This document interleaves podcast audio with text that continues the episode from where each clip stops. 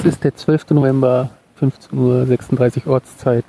Eine neue Folge von Sakecast. Ich habe heute ein ganz extrem spannendes Produkt vor mir, hoffentlich.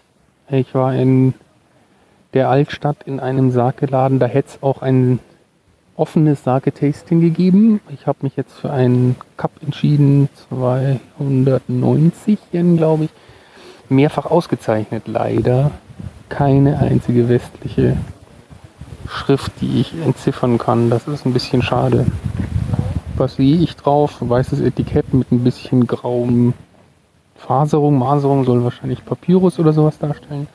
Darauf eine Kanji-Schrift oben hellrot, unten ins dunkelrote chargierend. Mehr kann ich nicht drüber sagen. Ich sitze im Folk Village, ähm, einem alten Bauerndorf. Ich bin mir nicht ganz sicher, ob das tatsächlich so dastand oder ähnlich wie der Horm in den Bayerischen Alpen äh, Stück für Stück zusammengeklaubt. Vermutlich eher zweiteres.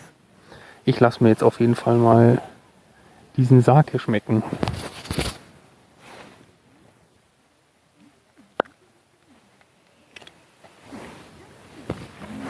Jetzt habe ich ganz schön gekleckert. Die neben mir schauen, glaube ich, komisch. Aber das macht jetzt auch nichts.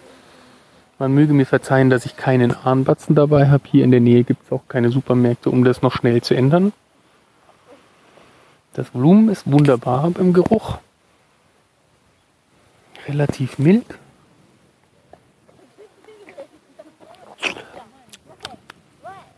Mmh. Mmh. Oh, ich glaube, der hat seine Auszeichnung wirklich verdient. Mmh.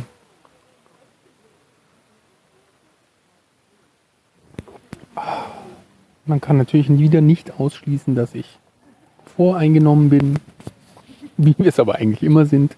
Tetra Pak hat wahrscheinlich besser abgeschnitten, als es eigentlich wäre, weil man dann plötzlich überrascht wird von relativ guten Geschmack. Hier muss ich sagen, der ist wirklich ausgezeichnet.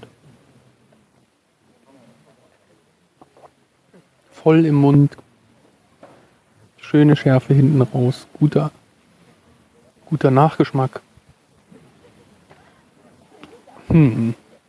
Ich glaube 105 habe ich bisher gegeben. Ich gehe auf 110 hoch.